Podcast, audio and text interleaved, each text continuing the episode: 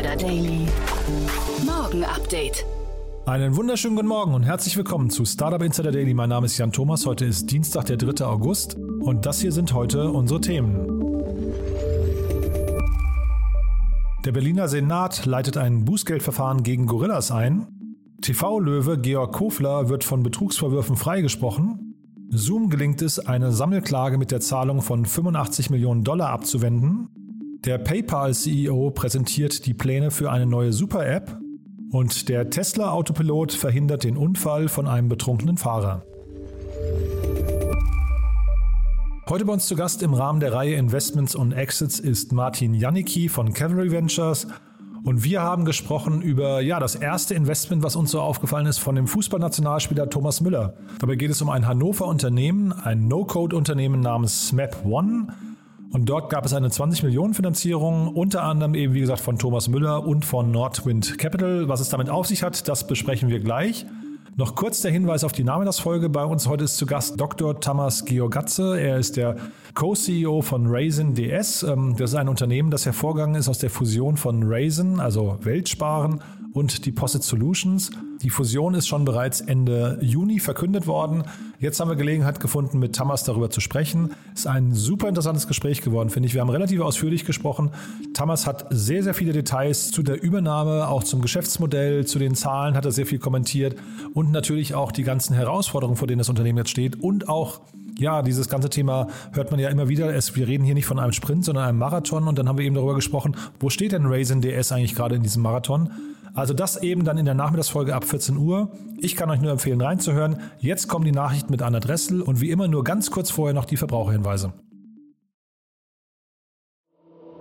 Startup Insider Daily. Nachrichten. Sometimes when you do what's right, do, do, do what's right, you have to pay the price. Berliner Senat leitet Bußgeldverfahren gegen Gorillas ein. Da der Lieferdienst Gorillas angeblich gegen das Arbeitsschutzgesetz verstoßen haben soll, leitet der Berliner Senat ein Bußgeldverfahren gegen das Unternehmen ein. Das berichtet der Tagesspiegel unter Berufung auf die Berliner Morgenpost. Dabei wird die Berliner Arbeitssenatorin Elke Breitenbach von der Linken zitiert. Offenbar spielt der Arbeitsschutz bei den Gorillas und anderen Lieferdiensten nur eine untergeordnete Rolle. Das nehmen wir nicht hin. Weitere Details zu den Verstößen wollte sie jedoch aus Datenschutzgründen nicht mitteilen. Nur dass es bei Kontrollen in mindestens 13 unterschiedlichen Gorillas-Stützpunkten in der Stadt Auffälligkeiten gegeben habe. Laut Tagesspiegel sind bei Verstößen Strafen von bis zu 15.000 Euro pro Fall und Arbeitgeber möglich. Zuvor hatte sich bereits Bundesarbeitsminister Hubertus Heil, SPD, in einem medienwirksamen Vorort-Pressetermin als Problemversteher inszeniert und dem Senat empfohlen, die Arbeitsbedingungen genau unter die Lupe zu nehmen. Gorillas selbst wollte sich zu dem Bußgeldverfahren noch nicht äußern, gab aber an, man habe alle gemeldeten Diskrepanzen bereits behoben und die Strukturen und Systeme an das außergewöhnliche Wachstum angepasst. TV-Löwe Georg Kofler von Betrugsvorwürfen freigesprochen. Die Staatsanwaltschaft München II hat ein Ermittlungsverfahren gegen TV-Investor Georg Kofler wegen Verdacht auf Betruges eingestellt. Dem aus die Höhle der Löwen bekannten Kofler wurde vorgeworfen, er habe einen Kapitalgeber mit falschen Versprechen in ein Investment in den inzwischen insolventen E-Commerce-Händler 21 Sports Group gelockt. Besagter Investor hatte daraufhin Strafanzeige gegen Kofler erstattet, da sich dieser weigerte, eine Entschädigung in Höhe von 350.000 Euro zu zahlen. Kofler hatte seinerseits via Kurznachrichtendienst Twitter verkündet, dass er nichts zahlen werde und sich mit allen legalen Mitteln gegen die Vorwürfe des Investors wehren werde. Nachdem das Verfahren nun eingestellt wurde, fordert Kofler seinerseits selbst Schadensersatz, der laut Bild im sechsstelligen Bereich liegen soll. Einigung bei Sammelklage gegen Zoom. Der Videokonferenzanbieter Zoom hat zugestimmt, den Rechtsstreit über mutmaßliche Verletzungen der Privatsphäre mit einer Millionenzahlung beizulegen. Einige Nutzerinnen und Nutzer hatten im März 2020 vor dem kalifornischen Bundesgericht Klage eingereicht. Sie werfen Zoom vor, private Nutzerdaten mit Facebook, Google und LinkedIn zu teilen. Außerdem hätten sich fremde Personen für ein sogenanntes Zoom-Bombing unerlaubt in Videokonferenzen schalten können und dadurch für Ärger gesorgt. Zoom wies die Vorwürfe zwar zurück, kündigte aber gleichzeitig Verbesserungen an. Der Dienst hatte bereits im vergangenen Jahr unter anderem mit dem breiteren Einsatz von Codes dafür gesorgt, dass es schwieriger wurde, nur mit einem zufälligen Zoom-Link in eine Videokonferenz reinzukommen. Mit einer Zahlung von 85 Millionen Dollar soll der Rechtsstreit nun beigelegt werden. Ja, meine Damen und Herren, ich will gar nicht lange drumherum reden. Die neuen Quartalszahlen stehen an. Oh. Payment-Plattform veröffentlicht Quartalszahlen. Der Online- und Mobile-Payment-Anbieter Square hat seine Ergebnisse für das zweite Quartal des Geschäftsjahres 2021 bekannt gegeben. Demzufolge wuchs der Umsatz des Unternehmens im zweiten Quartal im Vorjahresvergleich um 143 Prozent auf 4,68 Milliarden US-Dollar. Dabei entwickelt sich die Kryptowährung Bitcoin zu einer immer relevanteren Einnahmequelle, denn alleine mit den Bitcoin-Diensten seiner mobilen Zahlungsanwendung Cash App konnte Square im zweiten Quartal einen Umsatz von 2,72 Milliarden Dollar verbuchen, was einen Anstieg im Vergleich zum Vorjahreszeitraum von 210 Prozent bedeutet. Unterm Strich konnte die Online-Payment-Plattform ein Nettoergebnis von 204 Millionen US-Dollar verzeichnen. You can tell your folks it's on eBay. I take PayPal. PayPal mit neuer Super-App. Der Bezahldienst PayPal könnte in Kürze mit einer Art Super-App live gehen. Dies kündigte PayPal-CEO Dan Schulman gegenüber Investoren an. Wie TechCrunch berichtet, handelt es sich bei der möglichen künftigen Version der PayPal-App um eine digitale Wallet-Anwendung, die in den kommenden Monaten um weitere Bezahlmethoden, Finanzdienstleistungen und Einkaufstools erweitert werden soll. Damit scheint sich PayPal an bestehenden Super-Apps wie WeChat und Alipay aus China oder Paytm aus Indien zu orientieren. Schulman erwähnte gegenüber den Investoren zusätzliche Features wie Chat-Funktion außerhalb von Zahlungsvorgängen, früher Zugang zu Direkteinzahlungsfonds und Ersparnisse mit hohen Erträgen. Sicherheitsexperte erwartet KI-Wettrüsten mit Hackern. Der Forschungschef der Sicherheitsfirma F-Secure, Mikko Hyppönen, prognostiziert, dass Cyberattacken mit Hilfe von künstlicher Intelligenz stark zunehmen dürften. Er gehe davon aus, dass Angreifer bald dazu übergehen werden, ihre Schadsoftware automatisch von Algorithmen verändern zu lassen. Dadurch könnte diese von Antivirenprogrammen nicht mehr erkannt werden. Da es für Sicherheitsfirmen die einzige Lösung wäre, ihre Systeme auf ähnliche Weise an diese Schlagzahl anzupassen, kündigte Hyppönen ein Wettrüsten zwischen künstlichen Intelligenzen auf der bösen und der guten Seite an, das so komplex und intransparent sein wird, dass die Funktionsweise für Menschen kaum noch nachzuvollziehen sei. Der Mensch beginne daher damit, Systeme aufzubauen, die man selbst nicht versteht. Elf südkoreanische Kryptobörsen müssen ihren Betrieb einstellen.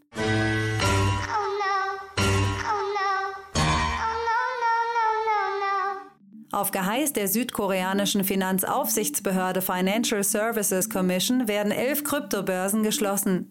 Medienberichten zufolge wird ihnen vorgeworfen, betrügerische Sammelkonten verwendet zu haben, weshalb Staatsanwaltschaft und Polizei ihre Ermittlungen aufgenommen hätten. Seit 25. März ist in Südkorea ein neues Gesetz in Kraft getreten, demzufolge es südkoreanischen Bitcoin-Börsen verboten ist, ihre Orderbücher miteinander zu teilen. Infolge der Ankündigung des neuen Gesetzes zog sich unter anderem die Binance-Tochter Binance Korea aus Korea zurück. Die offizielle Begründung lautete jedoch mangelndes Handelsvolumen sowie fehlende Liquidität. Tesla Autopilot verhindert Unfall. Ein betrunkener 24-Jähriger ist in Norwegen am Steuer seines Tesla Modell S eingeschlafen. Glücklicherweise war das Autopilotsystem des Fahrzeugs aktiviert, wodurch das Modell S die Spur hielt. Nachdem der Fahrer keine Reaktionen zeigte, schaltete das System die Warnblinkanlage an und brachte das Auto schließlich zum Stehen. Die Tesla-Autos tracken die Aufmerksamkeit der Fahrer und Fahrerinnen über Sensoren, die am Lenkgetriebe verbaut sind. Wird das Lenkrad für eine bestimmte Zeit losgelassen, warnt das System mit optischen und akustischen Signalen. Wird auf diese Signale nicht reagiert, wird das Auto automatisch langsamer und hält schließlich an. Die Polizei fand den Mann schlafend und offensichtlich alkoholisiert am Steuer. Kurze Zeit später nahm sich der Rettungsdienst dem betrunkenen 24-Jährigen an. Verletzt wurde niemand. Der Tunnel musste kurzzeitig gesperrt werden, bis ein Abschleppwagen das Modell erst abtransportierte. Daily Fun Fact: Schimpansenkunstwerke als NFTs. Dass es für Non-Fungible Token NFTs auch durchaus sinnvolle Einsatzgebiete geben kann, beweist die Rettungsstation für Schimpansen Save the Chimps. Diese versteigerte auf der Plattform Trusay nämlich von Schimpansen handgemalte Kunstwerke als NFTs und somit die ersten von Schimpansen gefertigten NFTs überhaupt.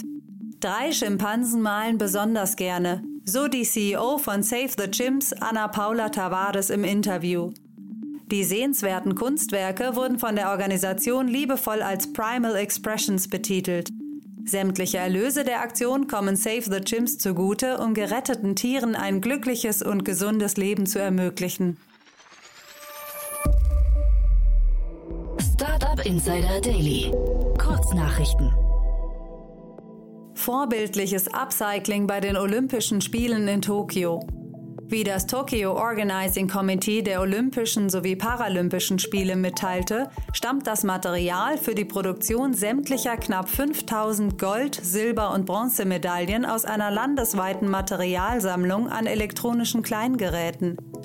Seit April 2017 wurden in ganz Japan alte Handys und andere Kleinelektronik gesammelt. Bis März 2019 kamen dabei etwa 78.985 Tonnen Elektroschrott zusammen. Die Polizei in Warschau ist im eigenen Hauptquartier auf eine illegale Krypto-Mining-Farm gestoßen. Ein angestellter IT-Fachmann hatte unbemerkt eine Farm auf Basis manipulierter Computer mit starken Grafikkarten betrieben und diese laut einem Polizeisprecher für illegale Bitcoin-Mining-Operationen genutzt. Acht Monate nach dem Release der PlayStation 5 hat Sony die digitale Variante der PS5 heimlich durch ein neues Modell ausgetauscht. In einem japanischen Handbuch findet sich die neue Modellbezeichnung CFI 1100B01, bei der vor allem das geringere Gewicht ins Auge fällt. Weitere Details sind nicht bekannt. Nutzer und Fans von World of Warcraft beschweren sich. Aus ihrer Sicht erhalten sie aufgrund der Preispolitik und fehlender Neuerungen der Hersteller Blizzard und Activision immer weniger Leistung für ihr Geld. Zusätzlich müssten sie für größere Updates extra Gebühren von mindestens 40 Dollar bezahlen. World of Warcraft gilt immer noch als beliebtestes Multiplayer-Online-Rollenspiel der Welt. YouTube senkt in einigen Ländern den Preis für seine Bezahlversion. Unter dem Namen YouTube Premium Lite soll ein neuer Tarif zum Preis von 6,99 Euro pro Monat angeboten werden. Damit ist dieser nur noch gut halb so teuer wie der bisherige Tarif YouTube Premium, verzichtet aber auch auf einige Features. Und das waren die Startup Insider Daily Nachrichten von Dienstag, dem 3. August. Jetzt geht es weiter im Programm mit Investments und Exits. Startup Insider Daily. Investments und Exits. Ja, Martin Janicki ist wieder hier von Cavalry Ventures. Martin, toll, dass du wieder da bist. Hallo. Hallo Jan, danke für die Einladung. Ist schön, nach der Pause wieder zurück zu sein. Ja, finde ich großartig. Ich hoffe, ich hoffe, dir geht's gut. Ja, du bist gut erholt. Ja, ich äh, habe sogar ein bisschen Farbe bekommen, was bei mir sehr selten passiert ist. Davon haben natürlich die Podcast-Zuhörer nichts. Ich freue mich trotzdem. Und es ist natürlich auch Farbe für den Podcast jetzt wieder. Ne? So, also äh, toll, toll, dass du da bist. Und äh, ja, wir haben ein cooles Thema, muss ich sagen, äh, wo wir im Vorfeld schon gesprochen haben. Gibt es auch ein paar Fragezeichen dran, aber ja, lass uns mal einsteigen. Ja, genau. Und zwar äh, heute geht es ganz kurz nach Hannover und zwar zu, zu SMAP One, das 2014 gegründete ähm, Unternehmen hat gerade eine 20 Billionen Finanzierung äh, bekannt gegeben. Lead Investor ist der Münchner Fonds Nordwind äh, Capital und dazu auch noch als prominenter Einzelinvestor wird unser Fußballnationalspieler Thomas Müller genannt. Ähm, Snap One, wie gerade gesagt, ist ein äh, Unternehmen aus Hannover, das 2014 gegründet wurde. Und äh, sie bieten eine ja, cloud-basierte No-Code-App-Baukasten für B2B-Kunden an, die eben mit dieser Plattform Apps bauen können, die gleichermaßen ihre, ihre Arbeitnehmer am Desktop, aber auch äh, am, am Handy unterstützen können. Ja, das heißt, mit, mit einem SMAP, mit der SMAP One-Plattform kann man zum Beispiel kleinere Apps bauen, die im Arbeitsalltag äh, ja, interne Prozesse beschleunigen und vereinfachen können. Man kann sich das vorstellen wie gewisse Formulare, eine Inventaraufnahme, Checklisten, äh, Koordinationsprobleme und, und sonst was. Denn, denn die Tatsache ist doch eigentlich im Arbeitsalltag, alles, wofür es noch keine größere einzelne App oder Software gibt, wie zum Beispiel eine, eine CRM, äh, wird eigentlich fast immer im, im Zusammenspiel aus E-Mail, PDF und, und Excel abgebildet. Und das ist oft nicht die, die beste und schnellste Art und Weise, Dinge zu erledigen. Und insbesondere, wenn man Prozesse hat, an denen mehrere Parteien teilnehmen, potenziert sich einfach das Problem. Ähm, und wieso wird das nicht behoben? Die meisten Unternehmen haben einfach entweder A, zu wenig digitale Kapazität, also kleine IT-Abteilung, oder überhaupt die Expertise, ähm, dass eben diese, diese kleineren Apps gebaut werden. Das heißt, auf der einen Seite das technische Wissen, wie baue ich eine App, und auf der anderen Seite das Fachwissen, was würde ich in meinem Arbeitsalltag brauchen, um besser arbeiten zu kommen. Diese zwei Arten an Wissen treffen nie aufeinander. Äh, und entsprechend gibt es sehr viele Effizienzmaßnahmen, die dort unausgeschöpft sind. Und genau hier setzen No-Code-Baukästen eben wie der von Snap One an und demokratisieren in Anführungsstrichen die App-Entwicklung, ähm, sodass eben die Personen mit den Fachkenntnissen sich ja, empowered fühlen oder, oder bekräftigt fühlen, tatsächlich selber kleinere Apps zu bauen und damit wirklich am Tag oft Stunden an Arbeitszeit äh, einzusparen und, und, und die machen diese ganze Sache so einfach, dass sich dann auch für den Arbeitgeber direkt der ROI aus so einer kleineren ähm, Initiative direkt bemerkbar macht.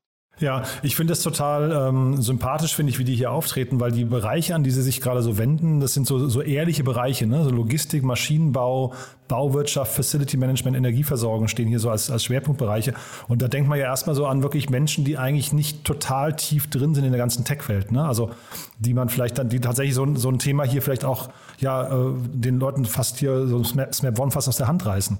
Hundertprozentig, ja. Und, und eben, wenn ich gerade schon beschrieben habe, dass das meiste erledigt wird mit Telefon, PDF und Excel, dann ist das auf dem Handy eigentlich nur noch schlimmer. Ja. Das heißt, hier werden Telefonate, SMS und wahrscheinlich noch ja, das, das gute alte Notizheft abgelöst durch eine App, weil mittlerweile gibt es wahrscheinlich kaum jemanden, der ohne Smartphone in der Tasche herumläuft. Ähm, und entsprechend ist es schade, wenn man, wenn man diese Möglichkeit nicht nutzt. Also hier ist, glaube ich, Snap One zur richtigen Zeit am richtigen Ort und, und, und reitet genau die richtige Trendwelle. Mhm. Wir haben ja hier im Podcast schon mal über Brighter gesprochen aus eurem Portfolio. Ist das so die gleiche Ecke in irgendeiner Form? Also sind das Konkurrenten oder sind das eher, weiß nicht, Komplementäre? Ich, ich glaube nicht, dass es direkte Konkurrenten sind. Also wenn man nochmal zwei Schritte zurückgeht, ich glaube, das Thema No-Code-Toolkits gehört ja zu, sag ich mal, den heißesten Venture Capital-backed Themen de, der letzten Jahre, auch weil es indirekt relativ viel zu tun hat mit, mit äh, RPA, also Robotic Process Automation, wo dann quasi die Apps sich selber ausführen. Hier war UiPath wie einer der größten europäischen, sag ich mal, Investorenerfolge der letzten Jahre oder überhaupt mit dem, mit dem IPO dieses, diesen Jahres äh, in, in New York. Und, und hier ist dahinter ist ganz klar der, der Megatrend, dass A, eben Unternehmen zunehmend in die Cloud gehen, B, Mitarbeiter zunehmend äh, ja, Smart Devices haben und man eben diese, diese Möglichkeiten nutzen möchte. Gleichzeitig möchte man nicht unbedingt an jeder Stelle große IT-Projekte lostreten. Ähm, um, um für jede Kleinigkeit, sage ich mal, ein Ticket bei, bei, bei, der, ein, bei der eigenen äh, IT-Abteilung auch zu, äh, ja, zu raisen. Ähm, ich glaube nicht, um, um zurück auf deine Frage zu kommen, dass, dass sich ein, ein SMAP One und ein Brighter direkt auf den Füßen treten. Ich glaube, deutlich näher sind sie dran an einem Unternehmen wie einem OutSystems aus, aus Portugal, was auch eben eher Apps baut für, für die Blue-Collar Empowerments. Aber wie wir intern bei Cavalry äh, so ein bisschen auf das ganze Thema No-Code geschaut haben, ist, äh, ja, der Vergleich war immer ganz grob, sage ich mal, das Ford Model T oder die Einführung des Automobils als solches. Früher gab es eigentlich nur eine Gattung vom Auto, die für alles gut war. Mittlerweile gibt es vom Kranwagen zum Minivan zum äh, Sportwagen und Go-Kart alles Mögliche. Und am Ende des Tages kann man auch mit einem Ferrari beim, beim Baumarkt äh, Ziegel abholen, aber es macht halt niemand, weil es andere Autos besser können. Und ich glaube, diese, diese Metapher lässt sich ganz gut grob über diesen Space rüberstülpen, wo man sagen kann, ja, ich kann ein Problem, was ich habe, mit vielleicht mehreren Anbietern gleich gut lösen. Am Ende des Tages aber möchte ich mehrere Apps bauen. Ich möchte, dass das äh, die Leute, die diese Apps bauen, die Software möglichst gut verstehen. Und da werden sich durch einzelne Integrationen und Schwerpunkte sehr gut, sage ich mal, lokale oder themenbezogene Champions äh, herausbilden. Der Markt ist groß genug, der Markt ist sehr schnell wachsend und, und sehr dynamisch. Äh, und hier wird es definitiv genug Platz geben für mehrere riesige Unternehmen. Äh, okay, das, das wäre jetzt genau meine Frage gewesen, weil ich hätte fast so ein bisschen die Befürchtung, dass dieser Markt eben auch noch in der Entwicklung ist und dass man vielleicht noch relativ früh in dieser Entwicklung ist und dann vielleicht irgendwann, weiß nicht, das schneller wachsende oder schneller äh, perfektionierende Unternehmen dann vielleicht sogar die Nase vorne hat. Also nehmen wir jetzt vielleicht mal Shopify als Beispiel, ja, was ja, da gab es ja auch sehr, sehr viele, ich weiß nicht, WooCommerce und sowas, die auf diesem Level mitgespielt haben, aber jetzt hat sich da quasi so ein klarer äh, Marktführer wahrscheinlich herauskristallisiert. Also jetzt in den, in den sagen wir, semi-groß oder kleineren äh, Shops, ne? Und ich hätte jetzt gesagt, also weil da kommt dann irgendwann auch kein anderer mehr rein in so einen Markt. Und ich hätte gesagt, das könnte bei den No-Code-Prozessautomationstools auch sein. Ich, ich, glaube, hier wird es tatsächlich ein bisschen anders aussehen. Und dafür gibt es zwei Gründe. Äh, die Bandbreite an, an Use Cases, die man abbilden kann, ist deutlich, deutlich größer. Es gibt viel mehr Systeme, in die man integriert. Es gibt mehrere Endgerättypen, auf denen man das benutzt. Äh, und man hat, äh, ja, man hat Nutzer, die unterschiedlich die unterschiedlich gut sind, darin Computer zu bedienen. Es gibt viele No-Code-Plattformen, die eigentlich an Developer ge gerichtet sind, sodass Developer nur noch schneller entwickeln können. Auf der anderen Seite gibt es Dinge äh, wie vielleicht ein Snap One, das sich tendenziell eher an komplette äh, Novizen richtet. Also ich, ich, ich sehe das definitiv nicht als einen Winner takes it all Markt und, und ich glaube, in dem Moment, in dem wir es schaffen, mit, mit solchen Softwares dass, dass Menschen mehrere Stunden dann wirklich der nervigsten Art von, von, von Arbeit aus ihrem Alltag streichen können, haben wir, glaube ich, alle gewonnen. Nee, bin ich total bei dir. Was sind denn dann vielleicht in so einem Fall hier, weil also Smap One ist ja ein reines B2B-Tool, was wahrscheinlich dann auch, weiß nicht, in der Kundenansprache so ein bisschen schwer, sich schwer tun könnte. Ne? Also da muss man wahrscheinlich relativ lange überzeugen, läuft vielleicht durch irgendwelche Einkaufsabteilungen und so weiter. Was sind denn so vielleicht die ähm, entscheidenden Erfolgskriterien oder die, die, die Voraussetzungen, damit man erfolgreich ist? Eine der großen Herausforderungen für die No-Code-Plattform-Provider äh, ist es, den Kunden beizubringen, dass sie anfangen zu denken wie Developer. Ja, man kann das ganz grob so darstellen, dass, dass wenn man jemandem ein, einen Haufen Legosteine in die Hand drückt, der eine baut sofort eine ganze Welt aus Legosteinen zusammen und ist unglaublich kreativ. Der anderen Person muss man vielleicht noch zwei, drei Bauanleitungen geben. So baust du etwas, das aussieht wie ein Auto, so baust du etwas, das aussieht wie, wie, wie, wie ein Baum, sodass sie erst anfangen, innerhalb der Regeln dieser Plattform zu denken und da, dass man somit eben die, ähm, die Kreativität des Nutzers anregt. Und das ist in diesem Software-Segment eine ganz, ganz große Herausforderung und auch hier wiederum Spezialisierung, aber auch starker Kundenkontakt und, und Kundensupport sind absolute Abgrenzungsmerkmale. Und jetzt ist ja gerade Monday.com an die Börse gegangen. Ich habe gerade nochmal geguckt, knapp 10 Milliarden wert, also US-Dollar. Ist das nochmal ein Vorbild hier in dem Bereich? Kann man die anführen oder, oder eine Referenz oder ist das ein ganz anderer Markt? Das ist, wie gesagt, auch hier gibt es sicherlich Überschneidungen, aber ich glaube nicht, dass jemand, der Snap One sich anguckt, auch gleichzeitig Monday.com anguckt. Das Schöne natürlich, was, was, was, was beide Plattformen miteinander vereinen und, und wieso das auch so ein bekannter, also so ein beliebter Investment Case ist, ist in dem Moment, in dem eine Organisation tatsächlich eben diese Workflows und diese Apps benutzt, sind diese unglaublich sticky, weil sie sehr, sehr tief in, in elementares Arbeitsgeschehen angreifen. Ja? Das heißt, die Churn Rates in solchen Modellen sollten eigentlich inhärent sehr, sehr niedrig sein. Und entsprechend kann man das dann auch ausnutzen, um, um, um ja das Pricing gegebenenfalls anzuschrauben oder ähnliches. Und wir haben beide im Vorfeld schon kurz gesagt, also der Sven, Sven äh, Zuschlag heißt er, ist der CEO und Gründer, kommt diese Woche, glaube ich, noch bei uns in den Podcast. Da werden wir noch mal ein bisschen äh, nachfragen. Aber wir, wir beide haben uns gewundert, warum Thomas Müller hier investiert hat. Ne? Damals also war uns beiden jetzt nicht ganz klar, wie der hier reinpasst, oder? Ja, also Thomas Müller, sicherlich ein, ein, ein, ein super Typ und ein interessanter Fußballer.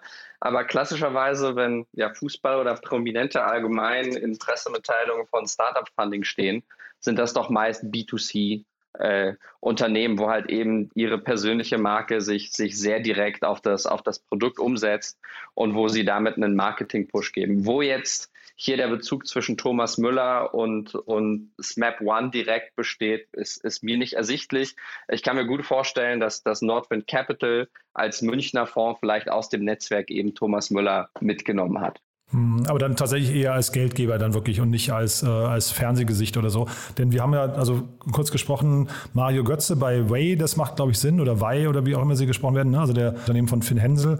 Dann haben wir ja Sorare gerade in Frankreich, wo das, glaube ich, sich total erschließt, dass da irgendwie ja, mehrere große Fußballernamen dabei sind, weil es einfach vom Thema her passt. Aber jetzt hier, wie gesagt, äh, also du sagst ja gerade schon, B2C müsste es eigentlich sein. So ganz, also wir, wir wissen auch, glaube ich, beide nicht, wie sich Thomas Müller jetzt weiterentwickeln möchte. Ne?